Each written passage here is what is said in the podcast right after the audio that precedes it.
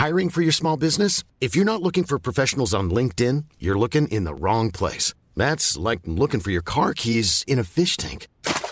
LinkedIn helps you hire professionals you can't find anywhere else, even those who aren't actively searching for a new job but might be open to the perfect role. In a given month, over 70% of LinkedIn users don't even visit other leading job sites. So start looking in the right place. With LinkedIn, you can hire professionals like a professional. Post your free job on linkedin.com slash people today.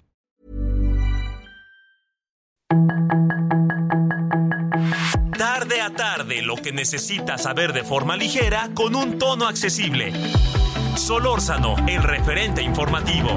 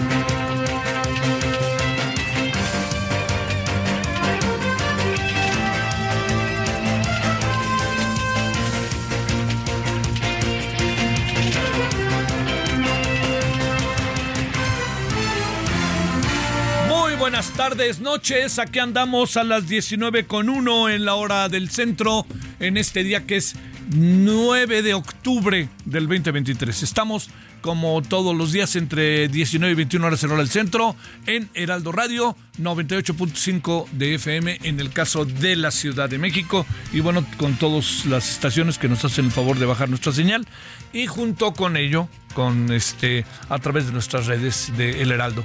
Bueno, su servidor Javier Solórzano, en nombre de todas y todas, eh, lo, le agradezco que esté con nosotros. Yo espero que haya tenido un buen eh, fin de semana. Este, y yo le diría que algo más de todo eso, pues bueno, es evidente que se nos vino un conflicto, una conflagración internacional de altos vuelos. Yo creo que no hay que darle muchas vueltas. Estamos ante una situación que es eh, excepcional, que es el eje sobre el cual hay que eh, atender y ver lo que está sucediendo, ver qué derrotero toma.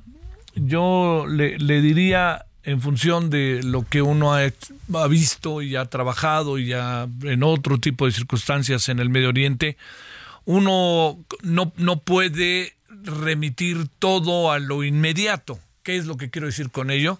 No lo puede uno remitir todo en función de lo que está pasando el sábado, desde el sábado.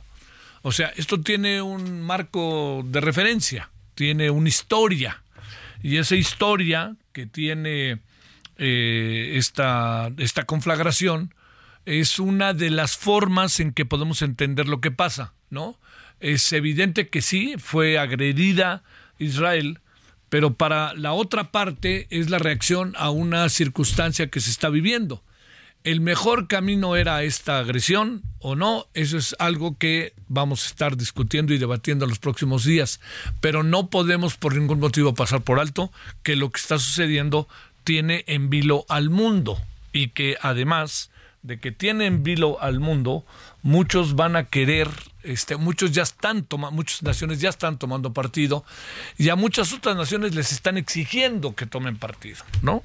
Eh, la reacción hoy del presidente mexicano eh, tiene muchas maneras de verse. Una de ellas es que ya lo hizo saber la embajada de Israel hoy, su molestia, su inconformidad respecto a la forma en que reaccionó el, el, el presidente, el presidente mexicano. No le, no le pareció por la forma en que jamás atacó a, a Israel. En términos estrictos hay muchas cosas que sí le, le quiero decir que están pasando cosas que sí tienen una pues este digo el signo de lo inédito sin la menor duda. O sea, si usted le dijeran que, que jamás va a, invadir a Israel o va a pretender invadir a Israel, yo creo que es algo que no estaría en nuestra cabeza, ¿no? Que para ellos se sirvieron de lanchas, de parapentes, de este de todo lo habido y por haber y que además se metieron así tiraron la barda y se metieron en las zonas de esta larga frontera y que se metieron de ese muro que ha construido Israel. Yo creo que usted y yo diríamos eso no no no cabe no pero ahora que ya estamos en ello yo le diría ya que estamos en ello la clave del asunto es cómo parar esto. Y quiere que le diga una cosa está muy difícil que pare porque además se ha creado en Israel un eh, sentido muy avanzado de venganza. Yo creo que esto es muy importante verlo. Es una venganza que ahora quiere Israel llevar a cabo después de lo que ha vivido Israel estos días y como muchos de sus ciudadanos, muchos han quedado en vilo, han sido asesinados, eh, de la misma manera en que jamás dice eso es lo que ustedes han hecho con, nosotros. Entonces es un, es un es un ni para atrás ni para adelante muy difícil, en donde no hay terceros que puedan intervenir, porque las potencias, Europa por ejemplo y Estados Unidos pues, y Canadá ya tomaron partido, ¿no? En favor de Israel. Rusia habrá que ver qué hace. Tiene una relación buena con Irán, pero habrá que ver qué hace y habrá que ver qué hace en países de América Latina como Venezuela, como Cuba, como este gobierno tan singular, por no decir otra cosa, como el de Nicaragua. Entonces, el, mundo se mueve a una velocidad vertiginosa teniendo como eje la violencia y la conflagración, porque no perdamos de vista que el otro gran elemento que está hoy pendiendo, que está entre nosotros, es la invasión de Rusia a Ucrania. Entonces tenemos dos conflagraciones de alto nivel en que las potencias están tomando partido y en que cualquier cosa puede aventar una mecha mayúscula que pueda regar la pólvora, que pueda este, eh, atacar, llegar a la pólvora y que la pólvora explote. Eso es algo que yo le diría no, no, no lo perdamos de vista, porque muchas cosas se están viendo afectadas. Algunos días vamos a hablar de ellas. Por ejemplo, qué puede pasar con la industria petrolera en el mundo, ¿no? y nosotros que somos un país petrolero. Bueno, más o menos. Este, pero, pero lo como sea, le digo muchas cosas de por medio, muchas cosas enfrente de nosotros. También la posibilidad de que hubiera acuerdos entre Israel y Arabia Saudita, pues con esto quién sabe qué vaya a pasar. Yo creo que no podemos perder de vista que esto también está en el centro.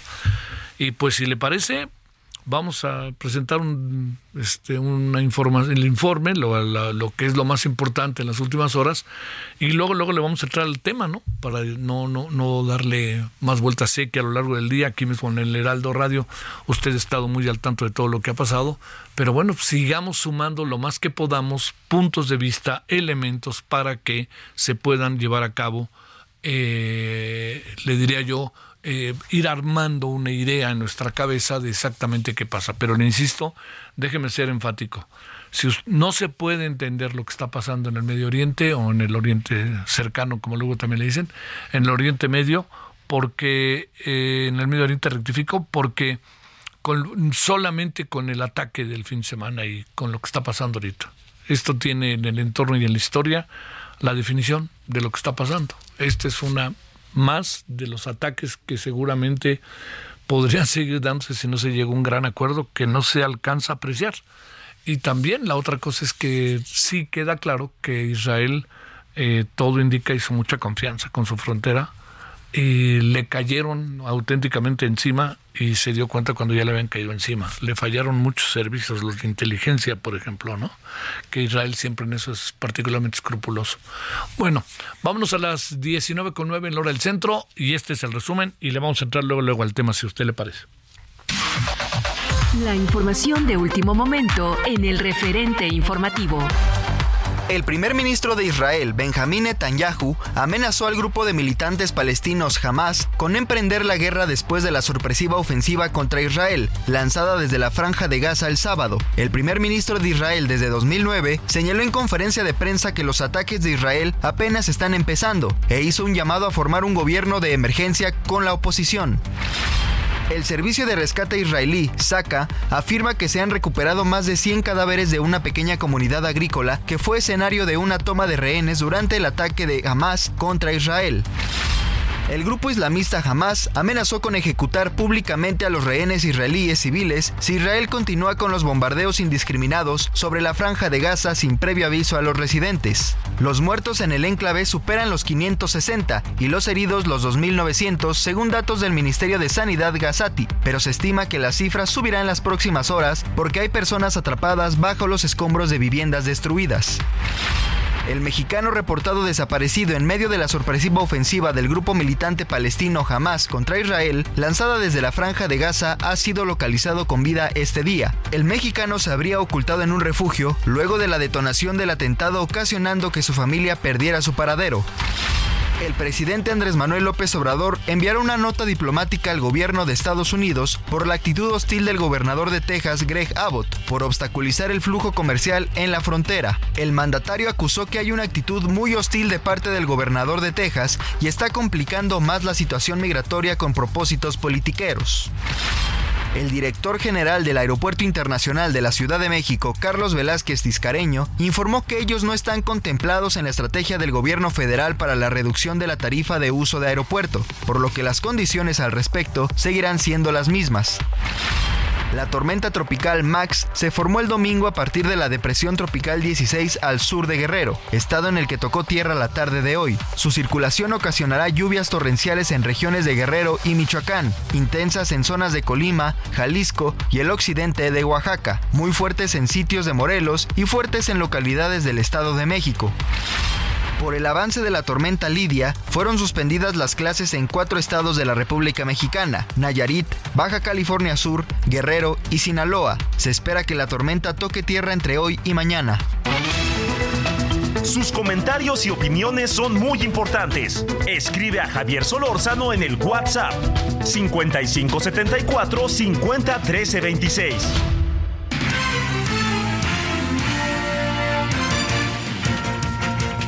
Bueno, aquí estamos de vuelta. Este, eh, vamos a entrarle, ¿no? Luego, luego al tema. Eh, déjeme eh, leerle previamente, a, previa a, al, este, a lo que vamos a, tratar el día de hoy, que le diría que, que, de manera muy, muy, este,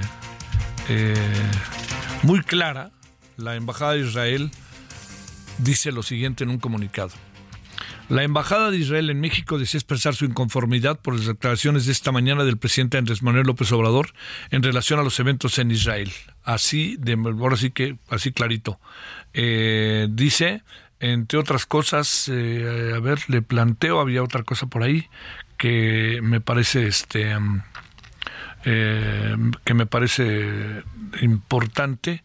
A ver, aquí lo tenía. Bueno, no, este eh, yo, yo, yo lo que sí le diría es que eh, lo que lo que lo que aquí ya está a la vista es que México va a tener que el gobierno mexicano va a tener que ver cómo logra mediar en el asunto, porque no se puede perder de vista el papel de Hamas. No se puede perder el, no, digamos, perder el, de vista cuál es la función y el papel de Hamas.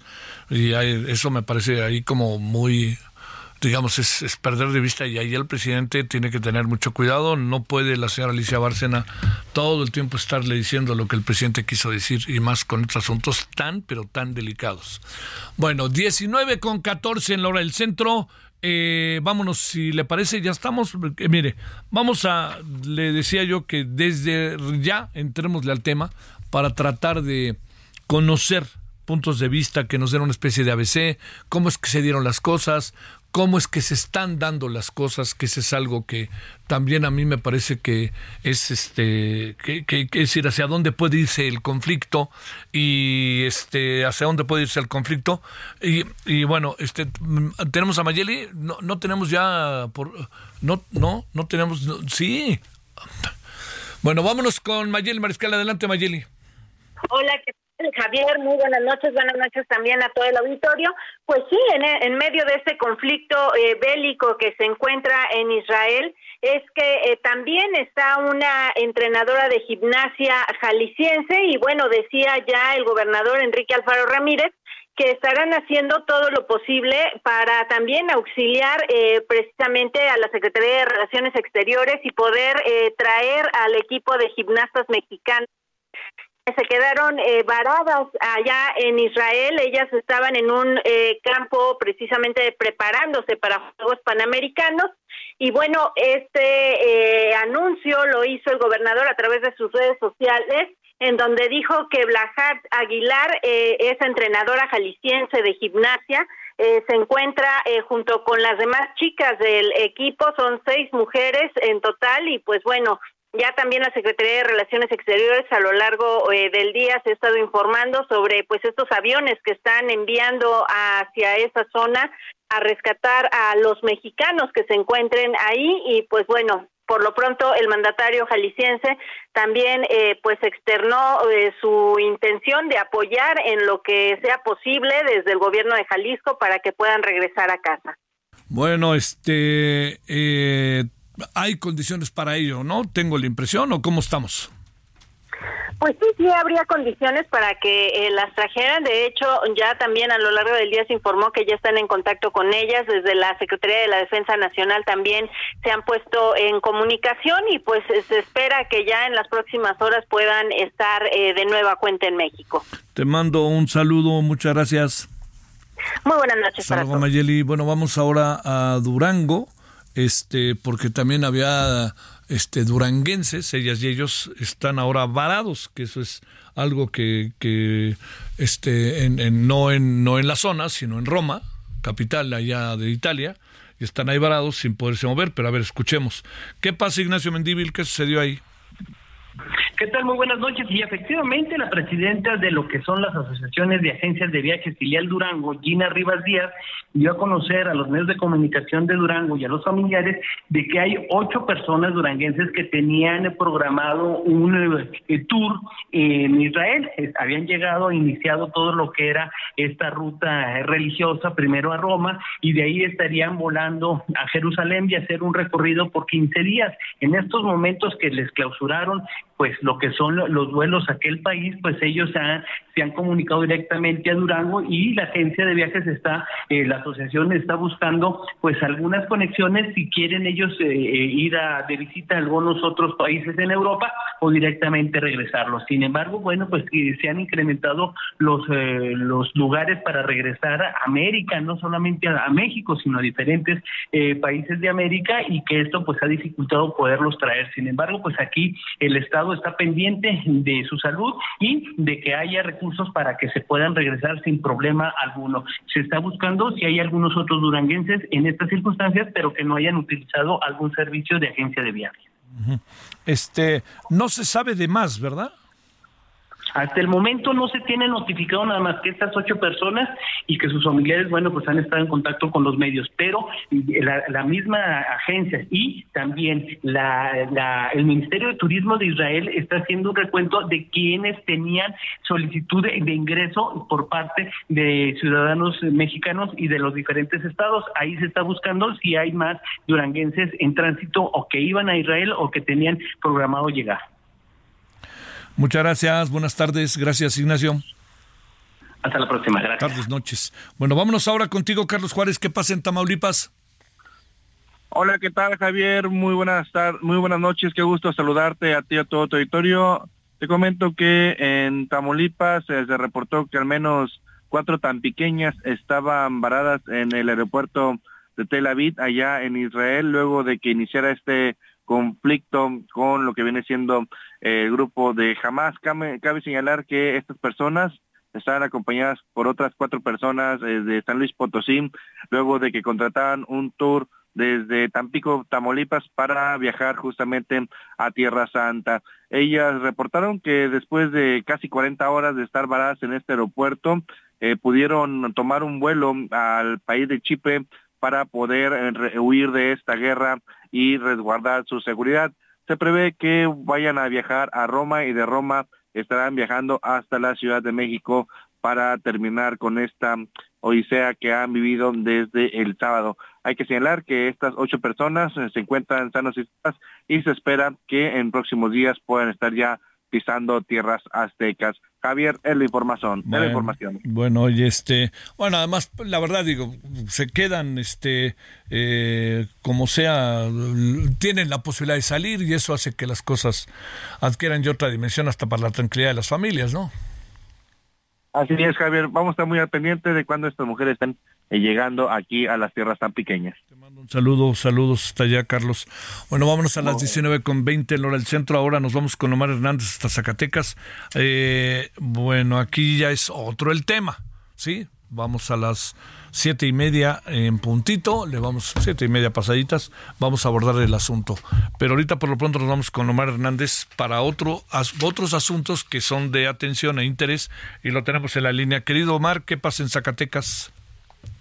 Gracias, buena tarde. Efectivamente, un nuevo ataque en zona centro del municipio de Fresnillo, Zacatecas, eh, generó incertidumbre y miedo entre la población de esta localidad que es la de mayor percepción de inseguridad en todo el país. Un comando delictivo ingresó. A ver, un comando delictivo, ahí tuvimos un pequeño problema. A ver, espérame, este, ¿sabes qué, Omar? Eh, un comando delictivo y ahí se cortó. Si te sigues de ahí del... No, vámonos desde arriba si no te importa. Empecemos de cero si no te importa, Omar, adelante.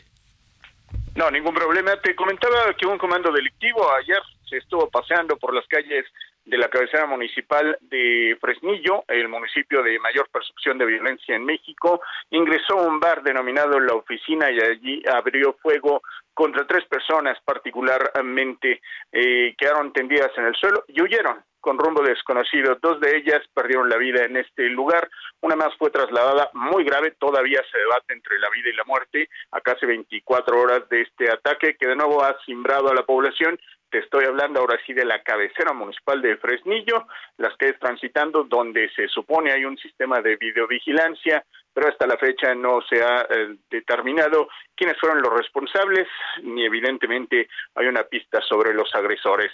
La información, ya te digo, un nuevo ataque en un bar del municipio de Fresnillo, Zacatecas. Híjole, oye, ¿y este, qué horas habrán sido, eh?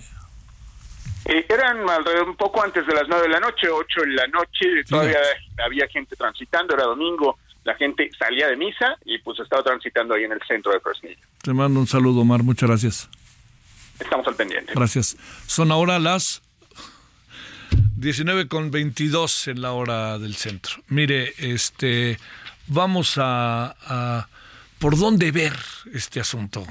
Eh, diría lo primero digamos, hoy ya la Embajada de Israel, a pesar de que no le gustó nada lo que dijo el presidente, em, tiene que ver con que, eh, este, que no le gustó la forma en que el presidente se expresó sobre este tema en la mañana. Lo que tiene, lo que sí la Embajada de Israel ha dicho que el caso de particularmente Andrés Römer no, no, no cambia su curso, ¿no? Vamos a ver que es lo que se decide, no, no, no, va, no lo van a regresar el 14 o el 16 de octubre como se, se filtró, no es cierto, eso no es cierto. Pero lo que sí tenemos que ver es eh, por dónde le podemos eh, entrar a entender lo que está pasando, porque en la medida en que pasan los días se va a agravar. O sea, si hoy el señor Netanyahu ha dicho que es solamente el inicio y que van a ver lo que viene, y si por otra parte eh, jamás dice lo que ustedes están viendo es nada para todo lo que les vamos a mandar, pues aquí de nuevo la gran pregunta es quién arma a quién, de dónde salen las armas. Y ahí sí le diría de dónde salen las armas, particularmente jamás, quién, quién es quien lo arma. Y bueno, pues se menciona, se menciona a, Irán, que es quien podría en un momento dado este eh, jugar un papel ahí preponderante, ¿no? Pero yo le diría que pues eso es un asunto que también tiene, se debe de tener más elementos, eh, sobre todo tomando en cuenta que le diría yo, pues Irán vive en una confrontación sistemática y regular con los Estados Unidos y que todo mundo apunta que Irán es de que es uno de los que está armando. La otra es la industria de la guerra, ¿eh? La industria del armamento, que vaya usted a saber, ¿no? Pues si, acuérdese que de repente en muchas ocasiones han sido las armas de Estados Unidos las mismas armas que son las que atacan a Estados Unidos, ¿no? Como se vio en el 11 de septiembre. Entonces, aquí andamos en un terreno muy pantanoso todavía, muy este, difícil de poder eh, descifrar, pero lo que sí es un hecho es que esto está echado a andar y que no es cualquier cosa. Vamos a hablar de ello ahora sí, después de la pausa.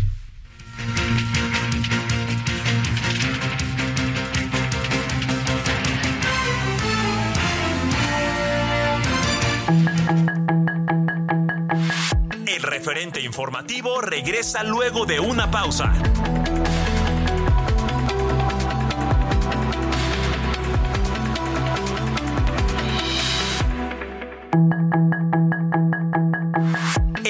De regreso con el referente informativo.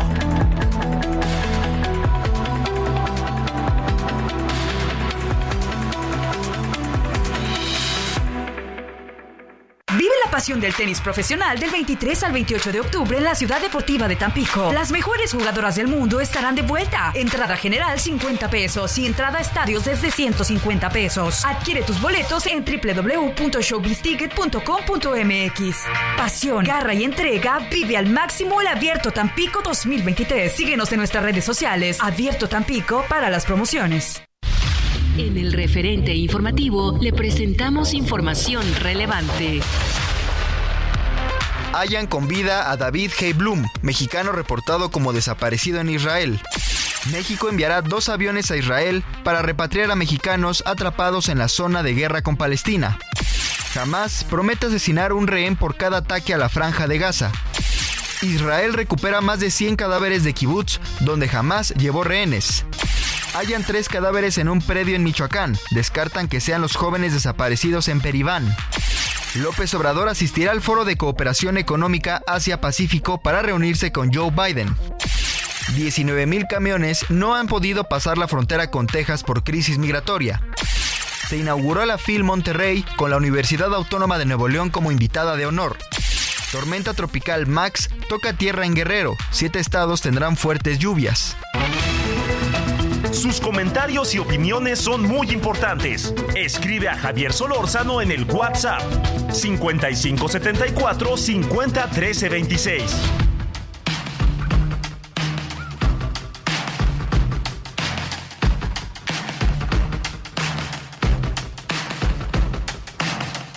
The mirror's image tells me it's home time, but I'm not finished. Cause you're And as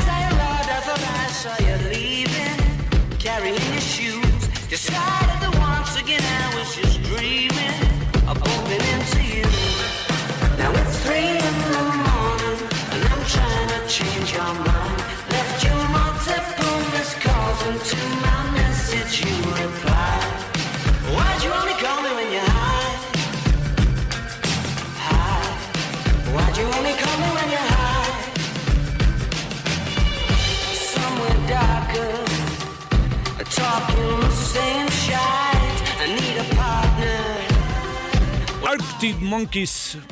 eh, rock alternativo se presentarán en el Foro Sol, eh, se presentaron, rectificó el Foro Sol el pasado fin de semana. 65 mil personas estuvieron escuchándolo. Vamos a escuchar más de ellos.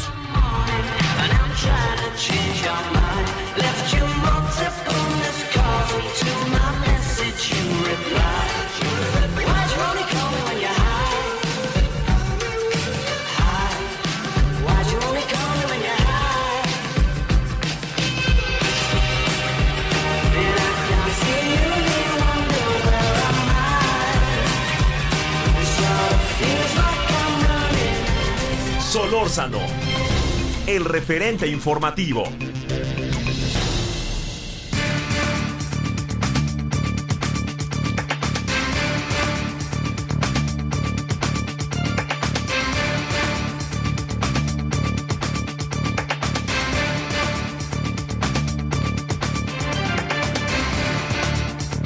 sin contarle más de lo que leo, eh, OHN Plus eh, ha publicado en las redes que la agencia de noticias de Corea del Norte anuncia un informe importante próximamente, sin ofrecer más detalles. Habrá que ver qué dice Corea del Norte, ¿no? ¿Dije Corea del Sur? No, bueno, lo repito, ¿eh? Corea, otra vez se lo digo, Corea del Norte anuncia un informe importante. Corea del Norte, reitero, por si hubiera algún tipo de confusión. Bueno, Tariq eh, Sarawa- Seraoawi es académico de la Universidad Iberoamericana y profesor de Medio Oriente. Tariq, gracias por tu tiempo, ¿cómo has estado? Hola, hola, ¿qué tal? Muy buenas noches. No, al contrario, muchas gracias por la invitación. A ver, deja, déjame plantearte algo, Tarik, en tu calidad, en tu calidad especialista. ¿A gracias. qué horas te enteraste de lo que, de la, del ataque de Hamas a Israel? ¿A qué horas te enteraste? ¿El sábado? Eh, el sábado, justo cuando estaba sucediendo, estábamos eh, siguiendo eh, las noticias, sobre todo yo lo veía mucho de parte de los medios de comunicación y las redes árabes que Sí. estaban transmitiendo bastante esto y bueno, básicamente mientras se, se daban los hechos era que, que estábamos. Ahora déjame decirte, Tarik, que viene la otra parte, ¿no? ¿Qué, pens- ¿Qué pensaste como especialista? ¿Qué fue lo primero que se te vino a tu mente? ¿Qué es lo que está pasando aquí? Y había, y, y- yo supongo que tenía hasta para ti y para los especialistas algo de inédito. ¿Qué pensaste? Bueno, yo creo que aquí siempre hay, eh, a ver, hay dos, eh, yo creo que dos, dos partes importantes. Una, eh, siempre la parte eh, humana, ¿no? De decir, es una tragedia, es una tragedia siempre que se pierden eh, cientos de vidas inocentes de una manera tan tan violenta, tan violenta y tan y tan trágica. Por una parte esto y por la otra, ya desde la visión más eh, analista, había muchos eh, muchos ecos a eh, ciertas acciones militares del pasado. Quiero decir, no es una sorpresa que el ataque por parte de eh, Hamas se haya dado justo el día que se cumplían los 50 años de la guerra de octubre, la guerra del 73, también conocida como la guerra del Yom Kippur eh, o la guerra de el eh, Ramadán. Entonces, desde esta visión era el ir entendiendo por qué Hamas decidía eh, llevar a cabo esta acción que pudiera parecer un tanto desesperada, pero que en realidad, eh, a mi juicio, no parece, sino todo lo contrario, es una acción que se planeó probablemente durante mucho tiempo y que eh, superó completamente a los servicios de eh, inteligencia israelí al ser un ataque que se efectuó Sí. por, por tierra, por mar y, y por aire incluso, ¿no? Oye, ¿por qué supones que a Israel se le peló esto? ¿Exceso de confianza o la cotidianidad? ¿Qué supones que pasó? Es que además, además a sabiendas de que la, la situación invariablemente vive bajo la tensión, ¿no? Sí, yo creo que aquí eh, volvemos un poco a estos ecos del de eh, 73. Eh, el 73 eh, sucede justo como, eh, como respuesta al 67 y eh, rompe con el mito de la eh, invencibilidad de, del ejército israelí, pues uno, un- una potencia nuclear y por supuesto una potencia regional. Y justamente creo que estos ataques tan violentos por parte de Hamas también rompieron con este con este mito de la invencibilidad sobre todo eh, después de eh, el 2021 eh, donde pareciera que bueno que la respuesta que se dio a Hamas justo por los eh, ataques con los misiles pues fue contundente y que con esto básicamente se podría haber controlado a, a Hamas dentro de eh, dentro de la franja de Gaza. Ahora bien, están saliendo informes de que incluso se, se habla, era lo, lo último que salía a la luz, que servicios de inteligencia egipcios habían anunciado a eh, Netanyahu que podría darse un ataque por parte de eh, Hamas. Bueno, parece que aquí no se no se hizo caso y es que sí fue la, verdad el, el, ataque se llevó a cabo de, una manera nunca antes eh, eh, vista. Los muros cayeron por bulldozers, básicamente. Sí, claro. Oye, eh, este ataque que, que, que Tarik, te preguntaría, ¿este ataque se ve de repente acompañado de una dosis, pero brutal de odio, ¿no? de odio y de venganza, ¿no? Que eso, digamos, por eso puedes entregar la vida por una causa en la que crees de manera fanática, si quieres, pero es, lo que está pasando es es cosa de ver lo que le están haciendo a la gente y lo que va a empezar a hacer Israel, que ya medio lo está haciendo el gobierno de Netanyahu, ¿no? Sí, yo creo que aquí, a ver, en, dentro del conflicto eh, eh, palestino eh, dentro de esta eh, guerra tan asimétrica que se vive, eh, siempre hay varios factores, ¿no? El factor interno, quiero decir, entre los actores eh, que están en primera fila, por así decirlo, y también el factor externo.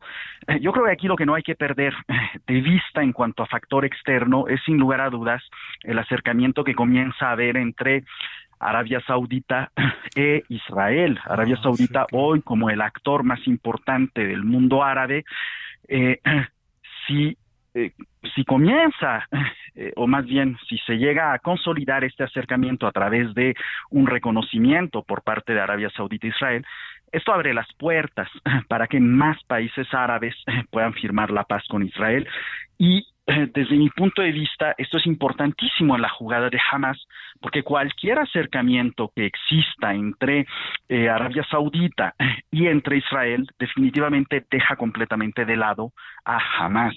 Recordemos que el gobierno que se reconoce en los territorios palestinos es eh, Fatah, ¿no? En eh, Cisjordania. Entonces, creo que este ataque tiene varias lecturas, pero definitivamente una muy importante es eh, el hacer ruido por parte de Hamas, el poner el, el dedo sobre el mapa y por supuesto el evitar a toda costa un acercamiento entre Arabia Saudita e Israel que no tome en cuenta a eh, Hamas. Definitivamente hay eh, como bien decimos, como bien comentabas, una, un gran odio y una eh, violencia producto de un círculo vicioso, porque ojo, no es un eh, no debemos de entenderlo como un eh, suceso violento aislado. Eh, las declaraciones, de hecho, entre ambos bandos eh, llegan a ser eh, tremendas. Por una parte, el ministro de Defensa de Israel, Joab Galant, literalmente dijo estamos combatiendo contra animales y actuamos en consecuencia. Y la respuesta por parte de Hamas fue muy parecida al decir el enemigo no entiende el lenguaje de la humanidad y ética, así que nos dirigiremos a ellos en el lenguaje que entienden. Entonces, hay declaraciones eh, por ambas partes que lo que están buscando es deshumanizar eh, al otro bando y justificar la violencia que se está eh, cometiendo. Y repito, al final del día, los grandes perdedores de esto son las víctimas civiles, sí, sí. las víctimas inocentes que eh, sin eh, deberla estaban eh, estaban ahí, se encontraron ahí. En el peor lugar, en el peor ah, momento, ¿va? Oye. Pues totalmente. Tarik, a ver, la, la, la otra cosa, o sea, esta es una historia, todos creo que de alguna otra manera lo vamos entendiendo poco a poco, pero aquí esto se inserta en una dinámica mundial. ¿No? Y entonces aquí es donde viene la otra parte de la historia.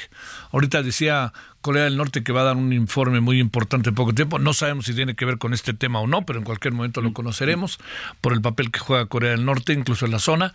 Pero te diría, aquí preguntarse sobre qué, qué esto no va a acabar en tres días, esto viene una escalada porque ya dijeron también jamás que lo que les lanzamos son, pues ahora sí que como diría la vieja película, peanuts, ¿no? Porque ahí viene lo bueno y van a ver de la, que se van a llevar, ¿no? Y Israel está, ahora sí tengo la impresión de que con el objetivo de auténticamente desaparecerlos. Bueno, sí, efectivamente, por, por parte de, eh, de Israel es muy probable que se espere una incursión eh, terrestre. Por parte de eh, Hamas es difícil realmente pensar qué es lo que lo que se viene y efectivamente el gran miedo siempre en este tipo de conflictos es que se puedan llegar a propagar eh, por ejemplo, eh, con Hezbollah en el sur de eh, Líbano, que también, ojo, ha comenzado a haber disparos y ha comenzado a haber bombardeos en esta otra parte. Entonces, claro, el gran miedo definitivamente es que la violencia, que se llegue a hacer un uso excesivo de la violencia y de la fuerza, eh, justamente en aras de la eh, seguridad. Yo creo que el gran problema cuando hablamos siempre en términos de seguridad es el, el, no poner sobre la mesa, pues cuál es el objeto de referencia al hablar de esta seguridad, si es el Estado como tal o son las vidas humanas. Y claro, cada bando está argumentando que en este conflicto, pues realmente la vida de civiles pareciera que va a salir sobrando o que es parte de un daño colateral de acuerdo a sus propios eh, objetivos. Y este tipo de discursos sí llegan a ser o pueden llegar a ser muy peligrosos. Oye, ¿qué piensas de la reacción del gobierno de Israel que no le gustó nada lo que dijo hoy el presidente? Bueno, eh, la reacción de eso de Israel es eh, era de eh, esperarse. recordemos también hay una crisis que se venía sufriendo al interior del Estado por parte de ciertas cambios que se quieren hacer dentro de las leyes israelíes y claro este gobierno había perdido eh, muchísimo eh, apoyo. Entonces también, ojo, porque eh, esa guerra puede darle, puede vigorizar a este gobierno, puede legitimizarlo también frente a la población. Recordemos que son varios meses de protestas tras protestas y sin lugar a dudas, cuando hay un problema a nivel interno, pues siempre la imagen de el enemigo ayuda sobre todo a la eh, cohesión nacional. Y esto eh, hoy para el gobierno de eh, Netanyahu es importantísimo. Entonces, en este sentido, eh, las respuestas que se han dado por parte de del gobierno israelí eran de esperarse. ¿Qué debería de hacer el gobierno de México? Está difícil, ¿no? No es una decisión tan fácil de tomar, ¿no? Bueno, el gobierno de México, por una parte, ha decidido eh, condenar eh, los ataques. Sí, pero claro, o sea, eh, condenar tanto los ataques como también nuevamente, ¿no? está el tema de la pérdida de vidas civiles.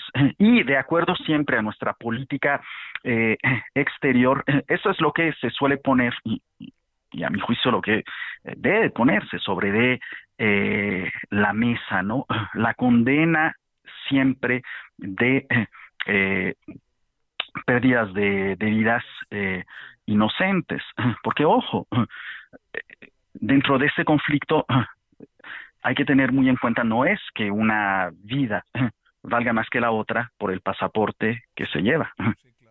Esa es la otra. Oye, ¿Qué va a pasar con Rusia y Estados Unidos? Bueno, eh, Estados Unidos, empezando con Estados Unidos, ya ha eh, eh, declarado su apoyo total. De hecho, se ha enviado un portaaviones. En el caso de Rusia, yo creo que es más difícil que se posicione por varias razones. Eh, una, la guerra que está llevando con Ucrania, que tiene toda la atención del país. Si vemos además los conflictos en los que tradicionalmente Rusia había participado, por ejemplo, la guerra que nuevamente comenzó entre Azerbaiyán y Armenia, pues vemos que de hecho Rusia ha preferido no tomar partido eh, ni apoyar a su eh, aliado tradicional que es Armenia. Y esto nuevamente por la tensión que tiene Rusia puesta sobre de Ucrania. También, ojo, Rusia tiene buenas relaciones con Israel. No olvidemos que el presidente ucraniano Zelensky eh, hizo un viaje en el que eh, llamó al Estado israelí aquí eh, intentó hacer un tipo de solidaridad, ¿no? Al formar parte de la comunidad de judía, incluso Zelensky terminó llamando eh, la incursión, bueno, el ataque, básicamente la invasión eh, rusa a Ucrania, la equiparó a la, a la Shoah, al, al, holocausto. Y por parte del Parlamento israelí eh, se le dijo a Zelensky que este tipo de... que, se, que equiparar ambos actos, pues no, no, no tenía... No tenía razón de ser. No, y el hecho de que Israel no se haya posicionado para dar su apoyo completo a Ucrania, a mí me parecería que eh, Rusia con esto va a ser muy cauteloso para no posicionarse eh, del lado de, eh, de, de, Hamas simplemente por llevar la contraria a Estados Unidos. Estados Unidos. China todavía, no, China todavía no ha dicho esta boca es mía, ¿no? No, China no, pero el caso de China es interesante porque recordemos que ahí donde Estados Unidos había fallado, que es básicamente en jugar como un mediador dentro del Medio Oriente, pues China de manera muy rápida llegó y ocupó ese lugar y logró lo que no había podido lograr Estados Unidos durante eh, varias décadas, que es acercar a Arabia Saudita y a Irán otros dos jugadores, otros dos actores importantes en la región a la mesa de negociación. Y también acercarse, por ejemplo, en Afganistán a los talibán y romper una tradición política china que es la de no eh, intervenir en asuntos internos y de hecho decir al talibán, a ver, si no siguen y si no cumplen con ciertos eh, eh, preceptos que se les ha dado a nivel de o que se les ha exigido a nivel de derecho internacional, el trato a las mujeres, etc., pues simplemente no va a haber aquí intercambio económico y comercial con ustedes. Así que no, no sé si la entrada de nuevos actores a las mesas de negociación entre eh, Hamas e eh, Israel pudieran traer algo nuevo a la mesa o todo lo contrario, pudieran llegar a ser perjudicial. Pero al menos China ha logrado eh, hacer algo que Estados Unidos, por razones eh, tanto por que no iba de acuerdo con sus intereses o simplemente por, eh, por, por, falta de capacidad, logra hacer que sentar a los saudíes y a los iraníes a la mesa de negociación. Oye, Tarik, por último, eh, que sea la primera de varias conversaciones, si te lo parece. claro déjame, déjame preguntarte, no, no, no, digamos, es, es un conflicto en breve. ¿De cuánto tiempo crees? ¿En cuánto tiempo crees que podamos estar en vilo? Porque es evidente que también la industria de la guerra se está dando en este momento un manjar, ¿no? O sea, vámonos, ahorita es cuando, ¿no? Bueno, si hay una incursión a, territorio gazatí, yo creo que esto va a ir eh, para largo. Ahora también depende cómo lo tomemos. Si pensamos simplemente que es un conflicto que se activa, por así decirlo, cada que hay intercambio eh, de misiles y una respuesta, eh, pues podemos pensar que eh, sería un conflicto que llegaría a durar semanas o incluso rebasaría y lo contaríamos en meses. Sin embargo, si lo vemos desde una perspectiva general, yo creo que el conflicto no va a terminar hasta que la situación no cambie. Y cuando digo no cambie, me refiero a que el status quo es muy conveniente. El status quo es muy conveniente, o sea, el no mover un dedo, dejar que por una parte eh, las fronteras no cambien, los acuerdos no se cumplan y esto, por supuesto, resulta ser una bomba de tiempo también. A ver, y la, la otra, ¿le ves este que al conflicto elementos para que vaya más allá de donde se encuentra ahorita, quiero decir, de carácter internacional mundial? No, y esperemos que no tampoco. o sea, pero no, no, no creo que por el eh, momento, ya que los, los actores sí están siendo muy cautelosos. Te mando un gran saludo, Tarik. ¿Cómo se pronuncia tu apellido? ¿Serawi? Zerawi. Zerawi, sí, Zerawi. Claro, gracias, académico, académico, académico de Ibero. Muchas gracias, Tarik. Muchas gracias. Un saludo a todos los radioescuchas. Que estén muy bien. Hasta luego. Tú mejor, gracias. Bueno, vamos vamos poco a poco ahí, ¿no? dándole vueltas y vueltas para poder entender lo que anda pasando. Y ya escuchó usted, no parece ser un conflicto que vaya a tener muy poca duración, ¿eh? Eso todo indica que vamos para allá. Pausa.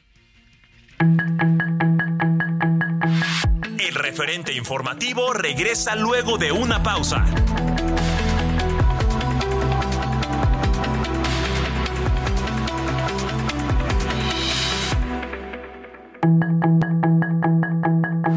Estamos de regreso con el referente informativo. Ready to pop the question? The jewelers at BlueNile.com have got sparkle down to a science with beautiful lab-grown diamonds worthy of your most brilliant moments. Their lab-grown diamonds are independently graded and guaranteed identical to natural diamonds, and they're ready to ship to your door. Go to Bluenile.com and use promo code LISTEN to get $50 off your purchase of $500 or more. That's code LISTEN at Bluenile.com for $50 off. Bluenile.com code LISTEN.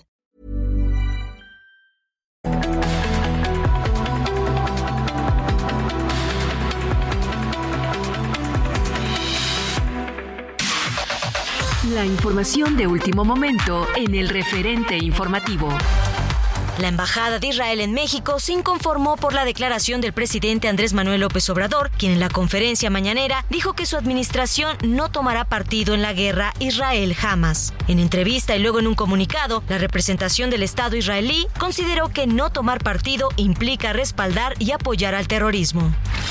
El senador de Morena, Héctor Vasconcelos, es la propuesta que el presidente Andrés Manuel López Obrador enviará para que sea el siguiente representante de México ante la Organización de las Naciones Unidas, tras la salida de Juan Ramón de la Fuente. Autoridades y habitantes del municipio de Tila, Chiapas, retuvieron anoche a tres personas que presuntamente realizaban encuestas del partido Morena debido a la prohibición que existe en el lugar de realizar actividades políticas. Los detenidos fueron llevados a la casa ejidal y se decidirá en una asamblea si serán liberados, aunque podrían ser multados. Los hechos surgen tras el asesinato de dos encuestadores de Morena la semana pasada, también en esta entidad. En Michoacán, la mañana de este lunes fueron localizados asesinados en Venustiano Carranza tres jóvenes que hasta el momento están en calidad de desconocidos. Sin embargo, las autoridades ya realizan el protocolo para su identificación, ya que se presume que pudieran ser los dos hermanos y un amigo de Peribán, reportados como desaparecidos desde el pasado martes 3 de octubre, cuando regresaban de Jalisco, donde entregaron aguacate. La Fiscalía de Guerrero confirmó que fueron encontrados muertos Brian Vargas, así como Jesús Arroyo y Eric Calixto, tres de los siete jóvenes que fueron sustraídos de manera violenta por un grupo de hombres armados el pasado primero de septiembre, cuando se encontraban como apoyo en un centro de rehabilitación en una colonia popular de Acapulco. Sus restos fueron encontrados junto a otros 17 cuerpos esparcidos en siete fosas clandestinas ubicadas en diferentes puntos del Parque Nacional El Veladero, ubicado en la parte alta de Acapulco. Asimismo, se confirmó que 11 de los 17 cuerpos ya fueron identificados y entregados a sus respectivos familiares. Luego de siete meses de permanecer al frente de la Conferencia Nacional de Gobernadores, Salomón Jara Cruz, gobernador de Oaxaca, entregó este lunes la presidencia de este órgano a su homólogo de Yucatán, Mauricio Vila, quien reconoció el trabajo de Jara Cruz por generar un espacio de diálogo, además de impulsar una conferencia más austera y eficiente.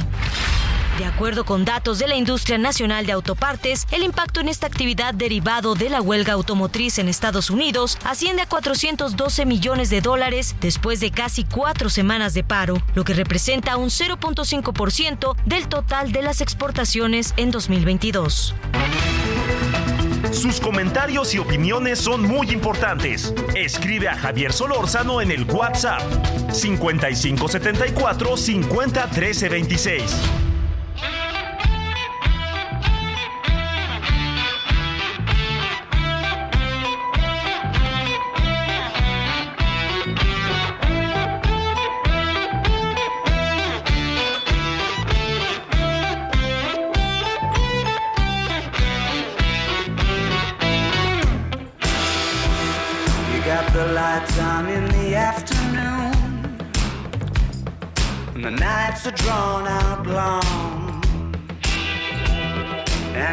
You're to cut through the gloom with a cough drop colored tongue.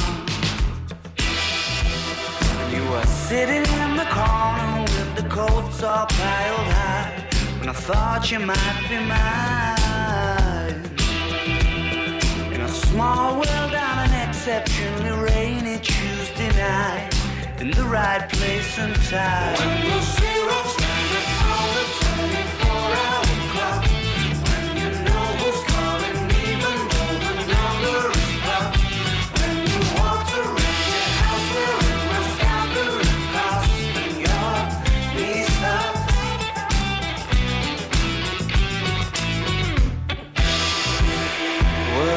cured my January blues.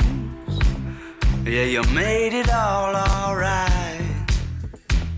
I got a feeling I might have lit the very few that you were trying not to lie.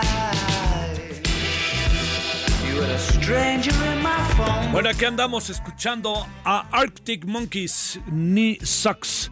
Eh, estuvo el fin de semana ante 65 mil personas con gran, gran éxito en el Foro Sol. Ahí viene ya en 15 días el Gran Premio, ¿eh? Este, ay, el checo sí nos está causando este, muchas preocupaciones. El checo Pérez, ¿no? Quién sabe qué ande pasando. Este, yo de repente, digamos, el checo Pérez, con lo poco que uno puede saber, ¿eh? O sea, con lo poco que uno puede saber de estos temas, yo tengo la impresión de que el Checo Pérez pues, es, un, es un piloto realmente preparado, muy capaz, muy avesado, ¿no? Y como conoce muy bien esos pequeños detallitos que hacen la diferencia en, en, eh, cuando uno es corredor de autos, ¿no? Pero me sorprende que de repente le vaya tan mal. O sea, no sé si el tema pase por su cabeza, ¿no? Que ande pues que haya perdido el, rumbo, pues eso le pasa a muchos, ¿no? Le pasa a los deportistas. Ahorita hay un lío en Francia porque Mbappé no mete goles y están todo el mundo diciendo mil cosas de Mbappé, ¿no? Este Messi deja de meter tres goles y, se ve un escándalo. Pues son figuras, ¿no? Digo, cada uno a su manera, pero una de las diez figuras del automovilismo, de las cinco figuras del automovilismo a nivel mundial, hoy por hoy es una de ellas el Checo Pérez. Pero algo, algo pasa. La otra cosa que pienso que no es mal pensado, este, sino más bien, pues que el automóvil que tiene tenga, eh, tenga un funcionamiento diferente al que tiene el que es un superastro, que es el, ya el campeón del Fórmula 1 de este año, ¿no? Entonces, esos detalles pueden hacer mucha, mucha diferencia. Eh, por ejemplo, que se haya salido como de la pista, ¿no? Y que lo hayan, le hayan puesto sanción de 10 segundos, 5 y 5, pues uno dice, pues, ¿en dónde andamos, no? O sea, pues que como un cuate como ese pasa eso. Pero bueno, y además nos hemos vuelto todos especialistas y estamos muy atentos. Yo estoy muy atento y le deseo lo mejor. Sería padrísimo que el, el siguiente fin de semana tenga una muy buena participación en Estados Unidos y eso que lo, lo coloque en la Ciudad de México, porque lo ideal sería que ahí se quedara en el segundo lugar, ¿no? Que por ningún motivo lo perdiera. Perderlo puede salir, le puede costar la chamba. Ese es como son estas líneas, estas este, líneas. Ahorita vamos a hablar de líneas aéreas. No, como son estas este, marcas, ¿no? Estos eh, corporativos casi, eh, como el Red Bull, pues este lo echan y adiós, ¿no? Y a lo mejor varios pondrán cara de que qué bueno que se va y otros más pondrán cara de, de ábranme un espacio y un lugar. Vaya usted a saber. Pero bueno, atentos andamos al Checo Pérez y sí, es, no fue un fin de semana muy claro. Rescató un puntito por lo menos. 20 con 8 en la hora del centro con Arctic Monkeys. Solórzano, el referente informativo.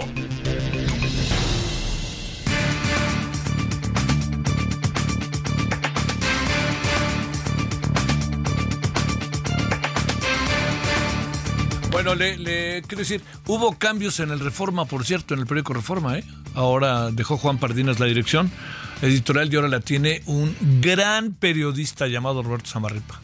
Gran periodista. Eh, yo lo conozco de muchos, muchos años. Es un gran periodista, estuvo en la jornada, estaba desde el inicio en Reforma y es un cuate de primera, es un hombre de izquierda de origen, para que quede claro. Entonces, por ahí he visto que hay quien dice el presidente le ganó la batalla al reforma, ¿no? Por el cambio de Juan Pardinas. Híjole, no conocen a Roberto Samarripa, la verdad, qué menosprecio. ¿eh? Bueno, 20 con 9 en la hora del centro. Rosario Avilés, especialista en transporte aéreo, aéreo e industria aeronáutica. Rosario, una vez más, muchas gracias. ¿Cómo has estado? Bien, muchas gracias, gracias a ti. Y pues aquí estamos también, este, ciertamente estoy de acuerdo contigo en lo que comentas de, de Samarripa. Si no lo conoce, ¿no, mi querida Rosario? Claro, así es. ¿Creen que van, van a entrar con una perita en dulce ahí o que ya, ya entregó el equipo? No. Oye, Rosario, ¿qué tanto le pega este conflicto a la industria aérea o qué es lo que sucede antes de que entremos con lo otro? ¿Qué alcanzas a ver, Rosario? Bueno, mira, este, yo creo que en primer lugar la forma fue bastante este, violenta, como se, se le dio a conocer a, a los grupos aeroportuarios. Ahora sí que eso se, en, en, cuando vas en el avión y todo está bonito y de repente tienes una sacudida horrorosa sí. que se llama turbulencia en aire claro. Sí, sí. Así se vio esto porque ya estábamos pues muy bien porque estábamos en categoría 1 y todo se veía bonito y de pronto viene esta esta comunicación de parte de la Agencia Federal de Aviación Civil y, y pues los grupos aeroportuarios entraron este pues, en turbulencia no este se cayeron las acciones arrastró a la bolsa etcétera y bueno ya hoy se pusieron ya a platicar hoy saca un comunicado la secretaría de infraestructura, comunicaciones y transportes y dice que ya están platicando y que ahora sí ya se van a poner de acuerdo cuando pues pues esto debieron haberlo hecho desde antes, ¿no? Sí. ¿Por qué? ¿Por qué? ¿Qué supones que pasó? ¿Qué lleva al gobierno a tomar esta decisión?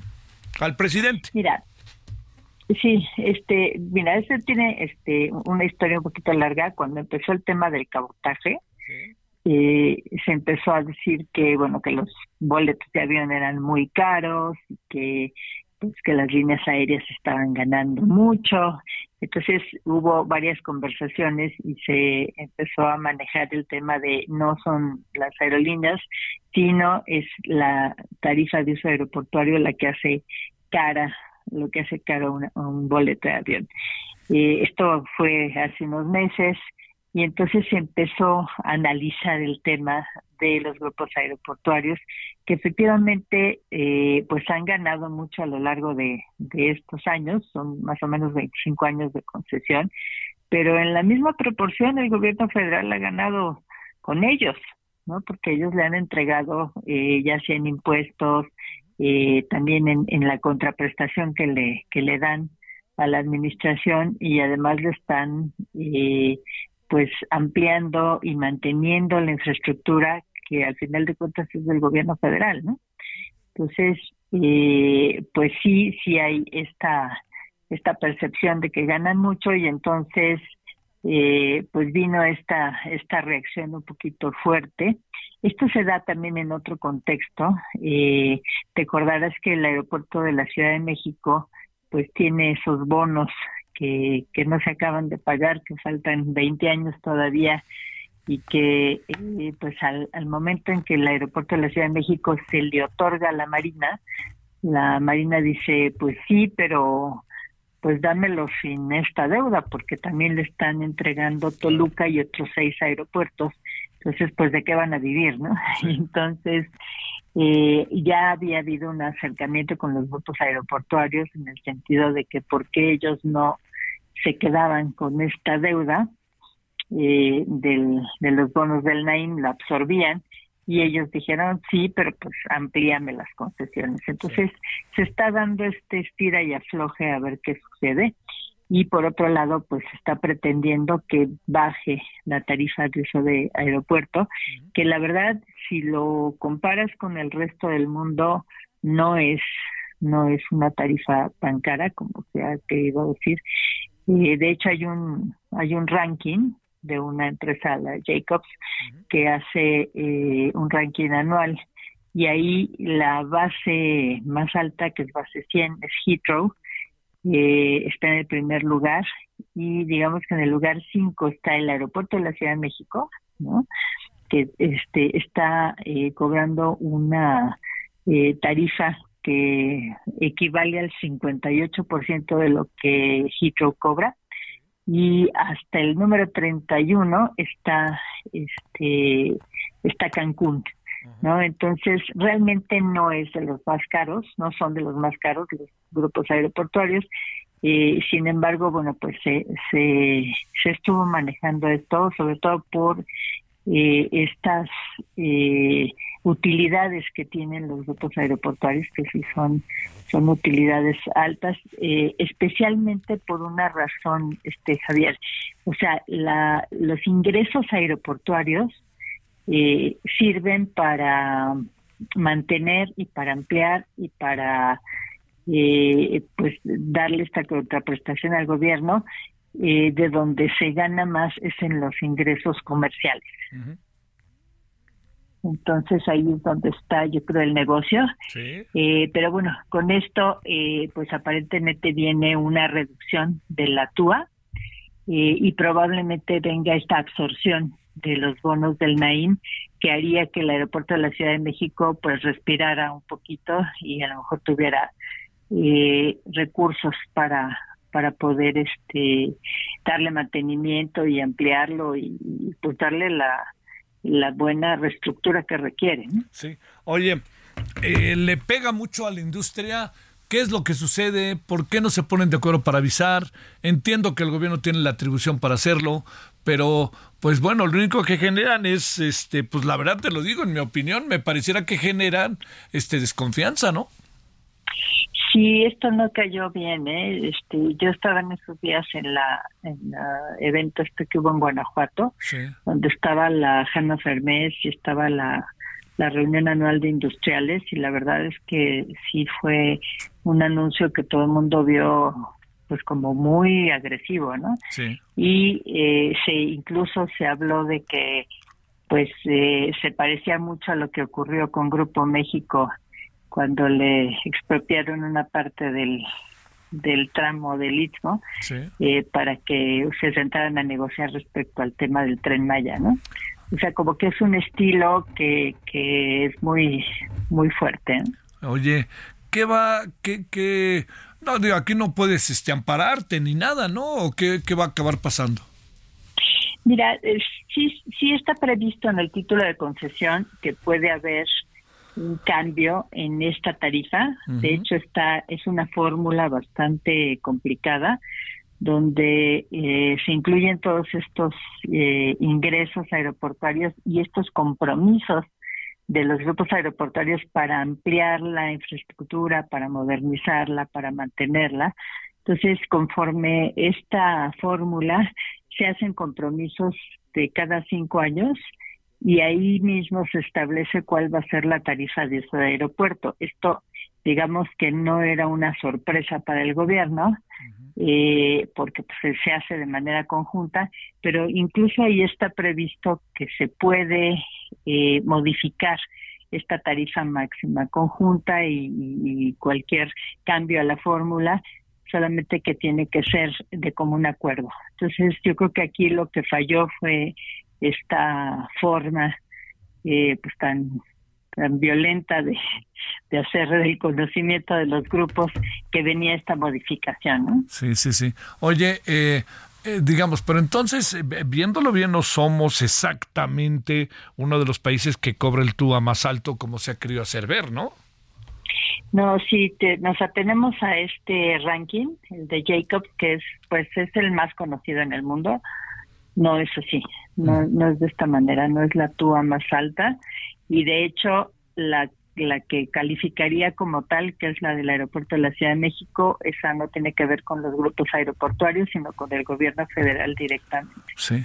a ver, la otra cosa, este, ¿cómo va el asunto mexicana? Todavía andamos con la esperanza de que a fin de año se eche a andar y toda la cosa en medio de una deslealtad, de una auténtica deslealtad en términos de la competencia. Sí, sí está esta, esta expectativa, porque además todavía lo acaba de reiterar hace poco el presidente, que, que efectivamente va a haber este, este primer vuelo a fines de noviembre y que se va a eh, inaugurar también el aeropuerto de Tulum, a pesar de que le faltan varias cosas. Eh, digamos que sería el 30 de noviembre el primer vuelo de Mexicana y el primero de diciembre se estaría eh, inaugurando este aeropuerto, este otro aeropuerto de la Sedena, que es Tulum. ¿Qué, ¿Qué, nos viene con esas dos cosas eh, para la industria? A ver, para cerrar. Mira, la verdad es que lo de Mexicana, eh, pues por mucho dinero que tengan para perder, este, no es tan fácil. O sea, hacer una aerolínea lleva mucho tiempo, lleva mucho trabajo. Eh, no es así de que mañana me traigo cuatro o diez aviones y consigo los eh, pilotos aquí y allá. No es tan simple. Yo creo que van a empezar con muchos menos aviones y menos rutas de las que habían dicho. Quizás después se vayan agregando, pero también depende de qué tanto éxito se tenga eh, en un inicio. Eh, pues se espera este este primer vuelo porque pues eso es lo que quiere el presidente y se lo van a, dar por supuesto así es este pero pues ya veremos en, en los primeros meses de, del 2024 qué tanto éxito tiene porque está saliendo del aeropuerto Felipe Ángeles que todavía tiene problemas de acceso para los pasajeros. Sí. Oye, por último, el conflicto que se gesta, se está, que ya está en Medio Oriente, ¿le afecta a la industria aeronáutica o no? ¿Qué ves sin duda. A ver. Sí, sin duda, sin duda, porque está subiendo el petróleo y eso pues le pega directamente a los costos y también porque ahorita las aerolíneas están dándole la vuelta al espacio aéreo del conflicto. Eh, pues como está pasando en Ucrania. Entonces eso hace que, que las eh, rutas pues se hagan más largas, sean distintas y que bueno pues haya esta incertidumbre, ¿no? Porque pues eso eso siempre afecta a la industria aérea, eso afecta con cualquier problema, cualquier conflicto de esta naturaleza le pega a la industria aérea. Sí, y además este se está movilizando la industria aérea, como bien dices, para no pasar por la zona, y también se está en otros casos este empantanando, no hay manera de que haya vuelos ahorita en esa zona del mundo, que también es, es, una zona muy transitada, o sea, pasan muchas, muchas cosas al mismo tiempo, ¿no? Así es, así es, y bueno, por lo pronto pues no hay vuelos comerciales y este como sabes pues hay un, avión de la fuerza aérea que está de la fuerza aérea mexicana que está yendo por los paisanos que andan por allá que parece que no le daban pista y entonces un buen rato, como una hora estuvo prendido ahí el avión y al final se dieron cuenta que se les acabó la gasolina y se tuvieron que regresar por gasolina, ¿verdad? Sí. Qué cosa. Bueno, eso, este, hablar, ya, ya que dice uno. Bueno, muchas gracias. Saludos, Rosario. Con mucho gusto. Gracias igualmente, Javier. Gusto saludarte. Como siempre, gracias eh, de mi parte, gracias. Bueno, vámonos a las 20 con 22 en la hora del centro. Oiga, eh, vamos a hablar del petróleo, ¿eh? Después de la media. Por lo pronto, vámonos. El, el clima es noticia, oiga, ¿eh? Pónganse muy abusados, amigos de Acapulco. Sé que lo están porque viven en ese terreno, ¿no? En donde saben muy bien lo que significan estas cosas, pero sé, sé, sé que lo están. Eh, pero ahora sí que pónganse a las vivas, ¿no? A las vivas, vivas. Este, por lo pronto le cuento, saludos a Acapulco, por cierto, en 88.9 FM. Bueno, eh, vámonos eh, con Juan David Castilla, que también hay bastante temas en relación al medio ambiente. Hola, ¿qué tal? Muy buenas noches. Javier, te saludo con mucho gusto desde Veracruz. Decirte que al menos 17 municipios de esta entidad presentan afectaciones menores por las lluvias ocasionadas por el Frente Frío número 4. Este día, la Secretaría de Protección Civil, a cargo de Guadalupe Osorno Maldonado, dio a conocer que la mayoría de estos ayuntamientos reportó alguna afectación por árboles caídos, encharcamientos treslaves siendo todos atendidos por las fuerzas de tarea de los ayuntamientos correspondientes. Eh, por citar un ejemplo, Javier, en el municipio de Tuxpan se reportó un derrumbe a orillas del libramiento de la carretera costera del Golfo, sin que esto represente un riesgo para la población. Además, en Tamiagua, también ubicado en la zona norte de la entidad, una persona fue evacuada de manera precautoria de su vivienda debido a un deslizamiento de tierra en la comunidad de Cerro Gordo.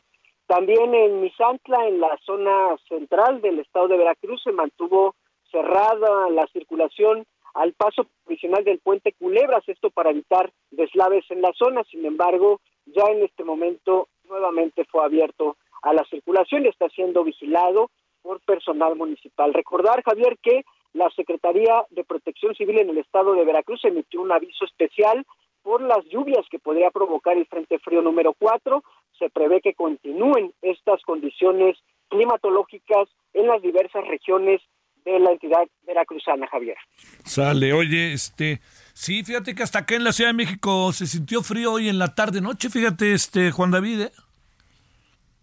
Sí, yo estoy en la zona de la, de la capital de Veracruz, en la zona de Jalapa. Sí. Y estamos a 18 grados, 20 grados. No se había sentido en los pasados días esta situación.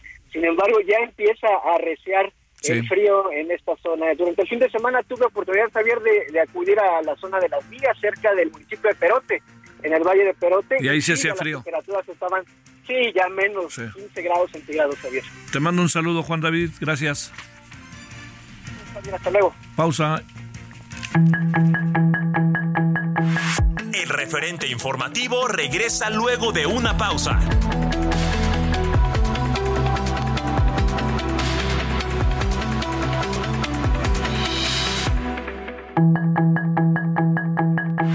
Estamos de regreso con el referente informativo.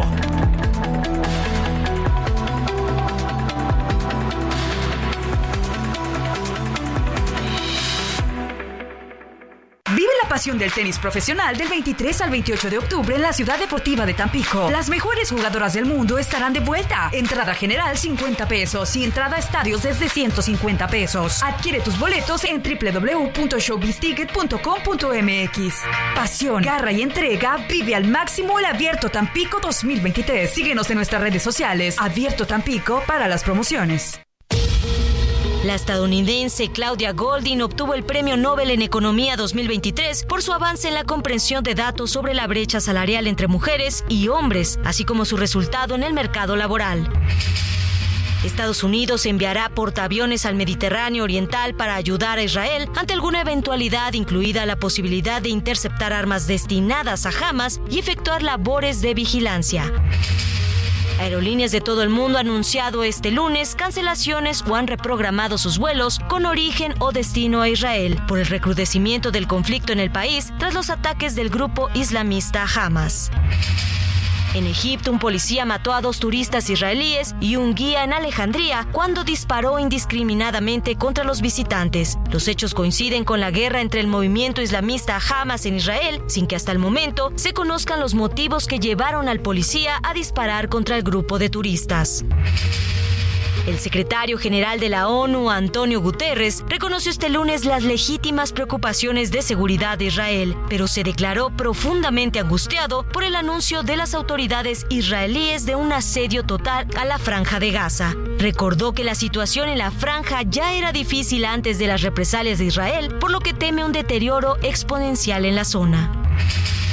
En Ecuador fueron asesinados seis presos involucrados con el asesinato a tiros del candidato presidencial Fernando Villavicencio mientras salía de un mitin de su campaña electoral. La noche del asesinato, la policía detuvo a seis personas de nacionalidad colombiana para una investigación, mientras que otro murió en el enfrentamiento y posteriormente la fiscalía vinculó al caso a nuevos sospechosos.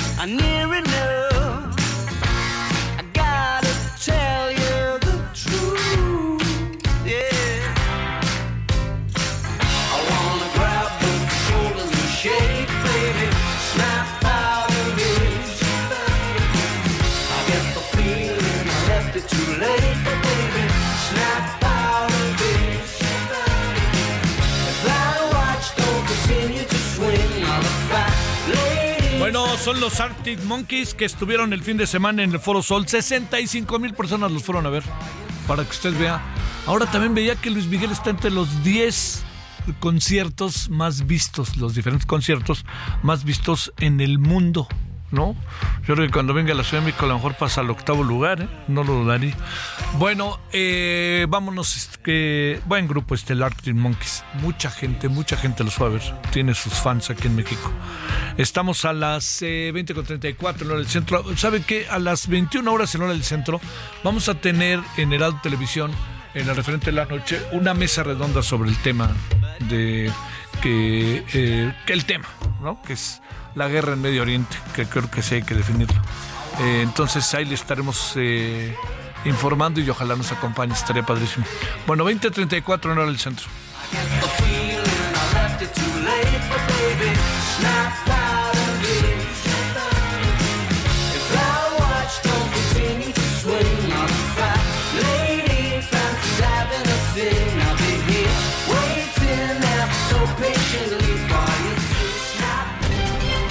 Solórzano, el referente informativo. Bueno, antes eh, que sigamos con el tema que vamos a hablar ahorita, que es el petróleo, en fin, eh, ¿qué, puede pasar con lo que está sucediendo en el Medio Oriente, eh, le quiero decir que la Fiscalía del Estado de Jalisco acaba de informar que los actos de investigación y de gabinete en campo que realiza que realizó el personal de la Fiscalía Especial de Personas Desaparecidas en coordinación con la Secretaría de Seguridad y Protección Ciudadana permitieron la captura del señor Rogelio M. Este hombre está identificado como probable partícipe en la desaparición de los cinco jóvenes del municipio de Lagos de Moreno, está ya a disposición del juez. Bueno, vamos a ver, es presunto responsable, vamos a ver qué pasa. Pero ¿cuánto tiempo pasó? Dos meses, ¿no? De la desaparición de los jóvenes y por fin parece que algo sucede. Vemos, ojalá sea así. Miriam Grunstein, especialista en temas de energía. Querida Miriam, ¿cómo estás? ¿Cómo te ha ido? Buenas noches. A ver, ¿cómo estás tú? Gracias por tu participación, como siempre.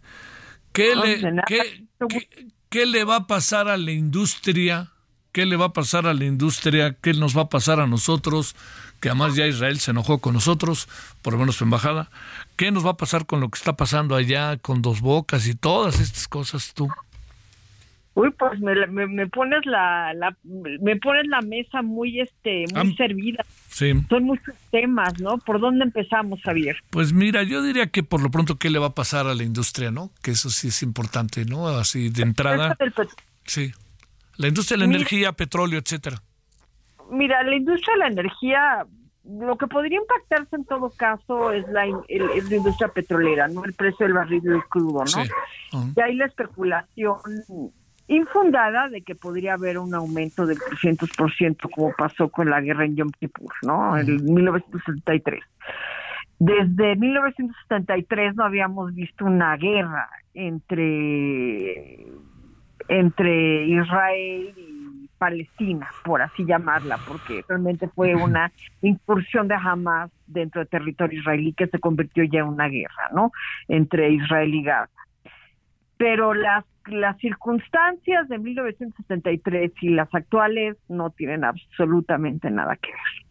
En términos geopolíticos, en términos de mercados petroleros, en términos de del impacto que ha tenido la transición energética para la dependencia del petróleo en la generación de electricidad, en la electromovilidad también, ¿no? También hay cambios importantes, introducción de los vehículos que no se mueven con gasolina. Esta semana el barril, bueno, esta semana, los últimos dos días, subió de 4 a 5%, ¿no? Dependiendo de la canasta. Y eso es más por nerviosismo, por una cuestión de escasez, ¿no? desde los este los, los exportadores empiezan a subir el, el, precio prediciendo que podría haber escasez en la oferta. ¿Y por qué podría haber escasez en la oferta? Yo creo que principalmente por una cuestión logística, que el estrecho de Hormuz tenga, haya problemas para sacar los barriles petroleros del Golfo Pérsico. Esta es mi predicción. En 73 eran varios países en guerra con Israel y por eso mismo hubo un embargo petrolero por parte de Occidente a los países árabes. Y también la OPEP había aumentado el precio del petróleo 70% antes de la guerra, ¿no? Entonces, no son las mismas circunstancias. Estados Unidos importaba mucho crudo del Medio Oriente, ahora es el país que más crudo produce en el mundo.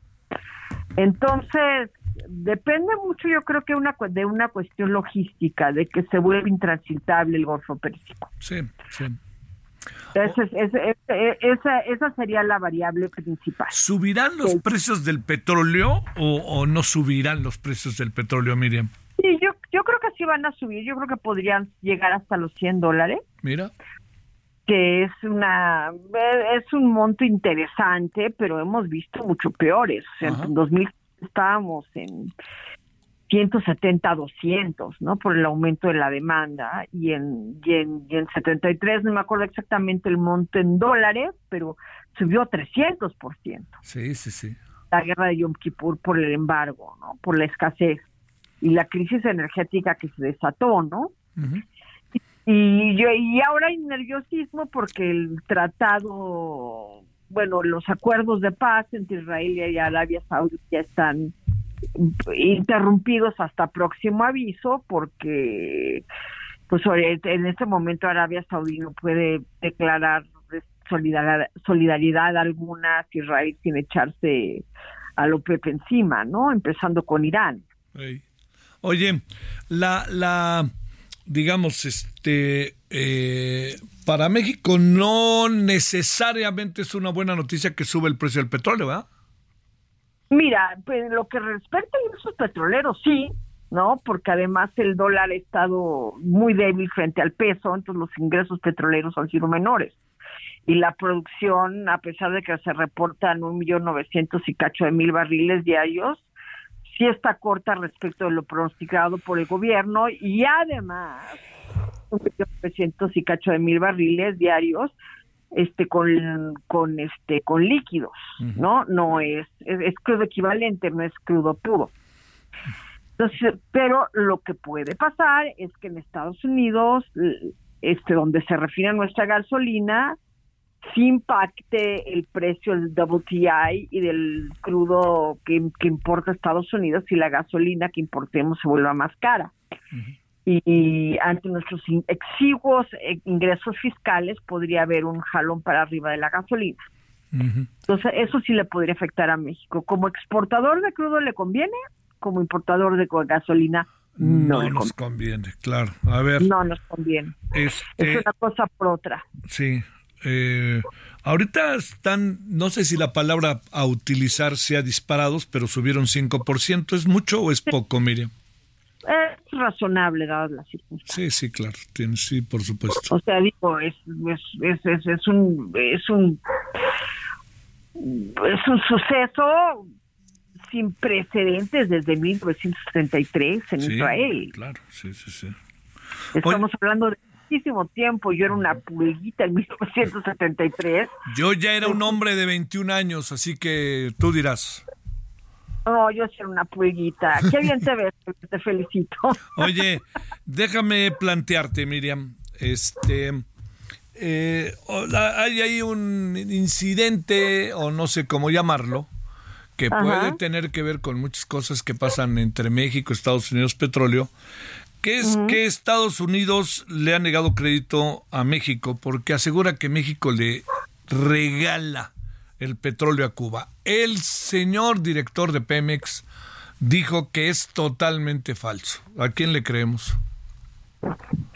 Pues mira, eso es fácilmente comprobable porque las transacciones petroleras internacionales son relativamente conocidas. ¿Me explico? O sea, no es este, no, no puede surrepticiamente donar petróleo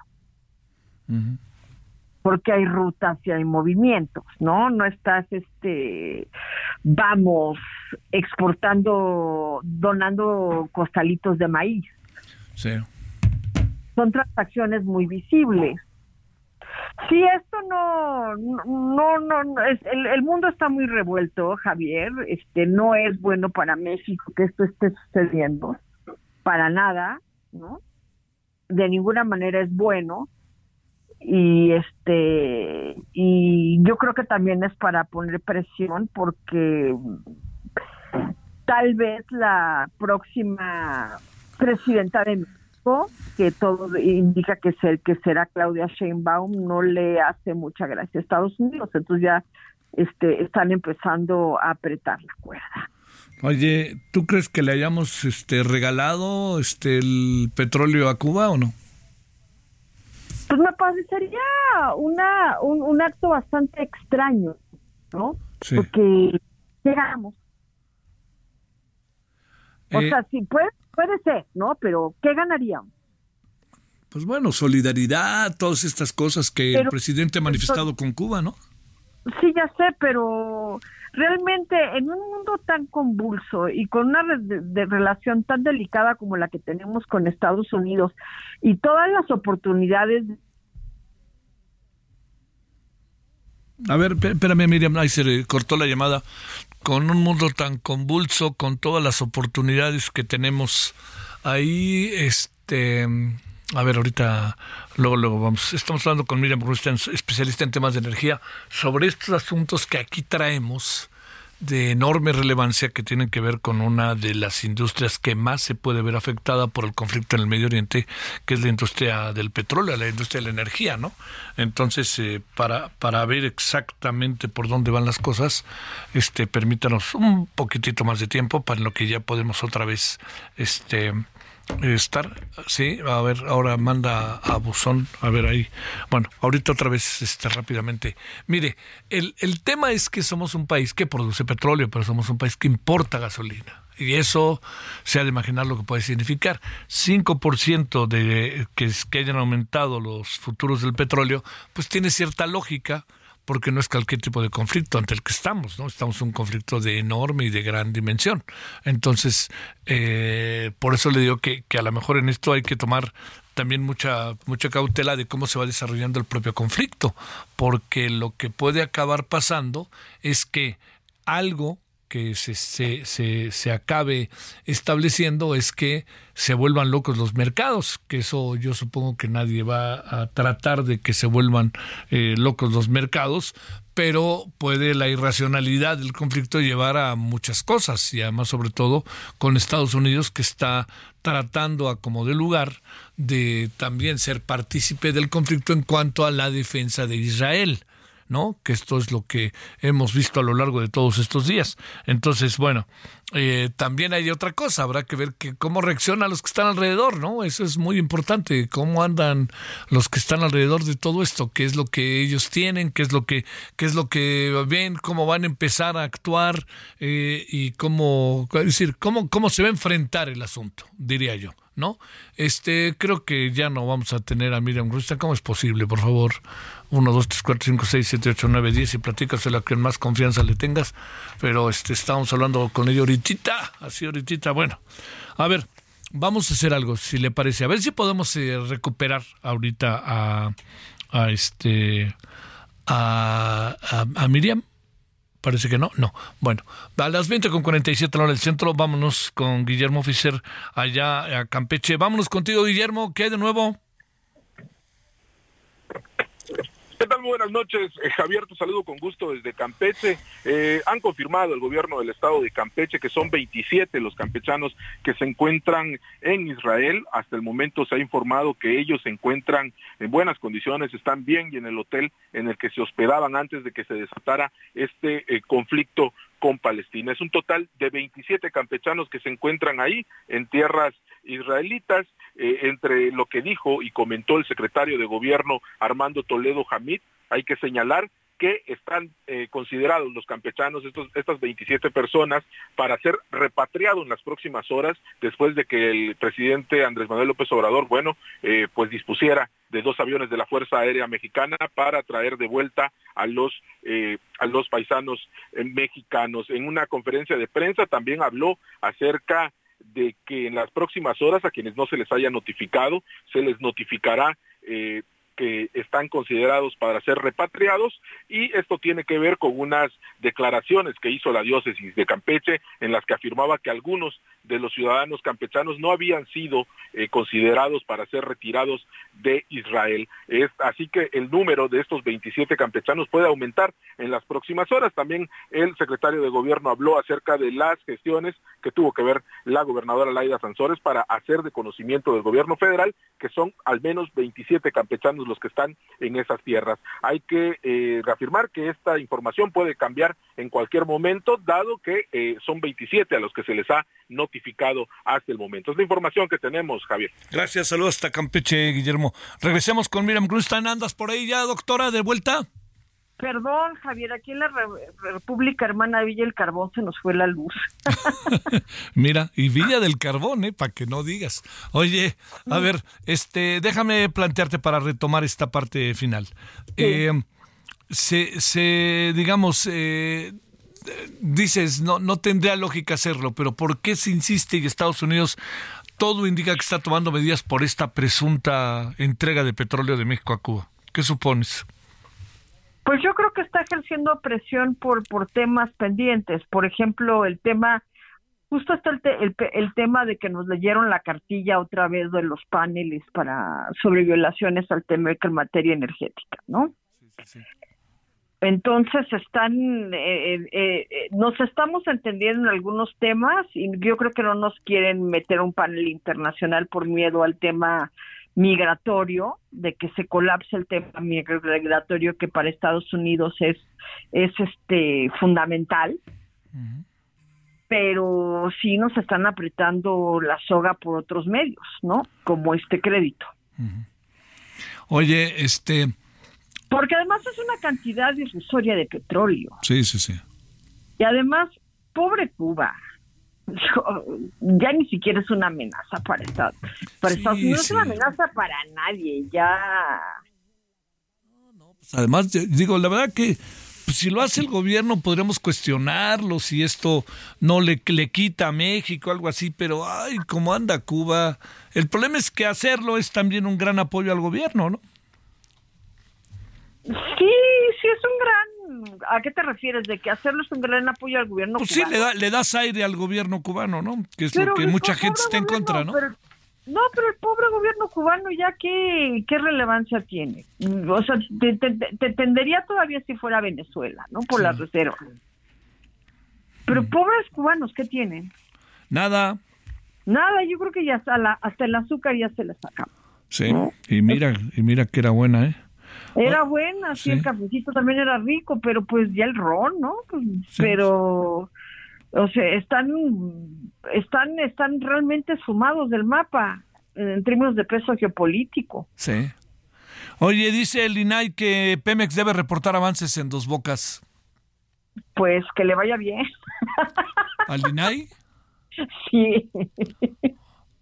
Porque nadie dice que ya está funcionando, pues a lo mejor sí está. Oye, que está funcionando y que vienen del extranjero a vernos para maravillarse y para tratar de llevarse la tecnología, ¿eh? Eso va a salir en una o dos semanas, vas a ver en, una revista, ¿eh? Ah, ¿de veras? Sí. ¿Y quiénes van a venir a ver la tecnología? No, pues que cuál vinieron, ya vinieron, ya se quieren llevar. ¿Allá gente. vinieron? Sí, ya. Ah, no, es- no, no, yo no tenía noticia de ello. Sabía que yo estaba produciendo. ¿Qué? No sé. Y la tecnología, pues que, que ojalá sea de estado del arte, porque nos salió carísima. Sí, cómo no. Es- ese cacharro nos salió como lumbre. Sí, no va a tener mucha utilidad, ¿o sí? Mira, quisiera pensar que sí. O sea, si quisiera tirarle al gobierno por tirarle al gobierno, diría este que fracase conforme a las predicciones de todos, incluyéndome. Pero después de la can- de la cantidad pantagruélica de recursos que se Sí, tragó esa sí. refinería, Que más vale que, funcione, que, salga y que salga como dice el presidente, gasolina de calidad y barata. O sea, la más feliz sería yo, pues yo no tengo ah, este automóvil eléctrico ni híbrido, ¿eh? yo tengo un cacharro ya medio viejillo y por supuesto que corre con gasolina. Entonces, si el presidente cumple su promesa, la primera que va a estar feliz voy a ser yo. Y creo que muchos mexicanos. Y para lo que pagamos, yo le auguro las mejores, este, le auguro lo mejor esa, esa refinería, porque si no el costo de oportunidad en términos de gasto y de lo que se perdió en lo que se hubiera tirado, lo que se habría tirado a la basura en términos de gasto social, seguridad pública, este mejoramiento de la infraestructura de transmisión de eléctrica, de distribución, este de Pemex, ¿no? De otras áreas de oportunidad en Pemex que sí podrían estar jalando mejor, como la exploración y producción, ¿no? Bueno, mi querida, este, pues ya ve- veremos, querida Miriam, te mando un gran saludo y mi agradecimiento que estuviste aquí con nosotros. muchas gracias y perdón por el apagón que fue culpa sí que Pepe y no mía, ¿eh? Fue el apagón, gracias, Cuídate mucho. gracias, gracias. Hasta luego. Hasta luego. Bueno, vámonos, eh, ya nos vamos. A ver, ¿qué tenemos ahorita a las 21 horas en hora del centro? Eh, vamos a hablar, obviamente, del conflicto israelí, las secuelas de la guerra, qué está pasando en Medio Oriente, testimonios desde allá y dos temas más. Los migrantes en la Ciudad de México y esto que hablamos ahorita con Rosario Avilés sobre el famoso TUA, ¿no? Este, que lo bajaron, no les gustó la manera en que lo hicieron, pero pues el, el objetivo es bajar los precios de los boletos de los aviones, que a mí me parece que eso tiene su parte importante. ¿Le mandó México petróleo a Cuba o no? Dice el director Pemex que no, que no se lo mandó y que no se lo mandó gratis. Este, uno se pone a pensar, bueno, ¿qué hacer? No mandarlo, sí mandarlo.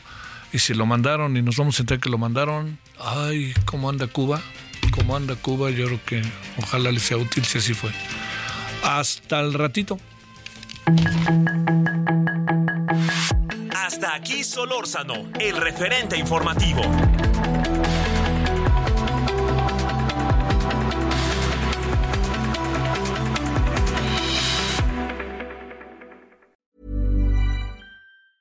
Hi, I'm Daniel, founder of Pretty Litter. Did you know cats tend to hide symptoms of sickness and pain? I learned this the hard way after losing my cat, Gingy. So I created Pretty Litter, a health monitoring litter that helps detect early signs of illness by changing colors, saving you money and potentially your cat's life. Pretty Litter is veterinarian developed, and it's the easiest way to keep tabs on your fur baby's health right at home. Go to prettylitter.com and use code ACAST for 20% off your first order and a free cat toy. Terms and conditions apply. See site for details.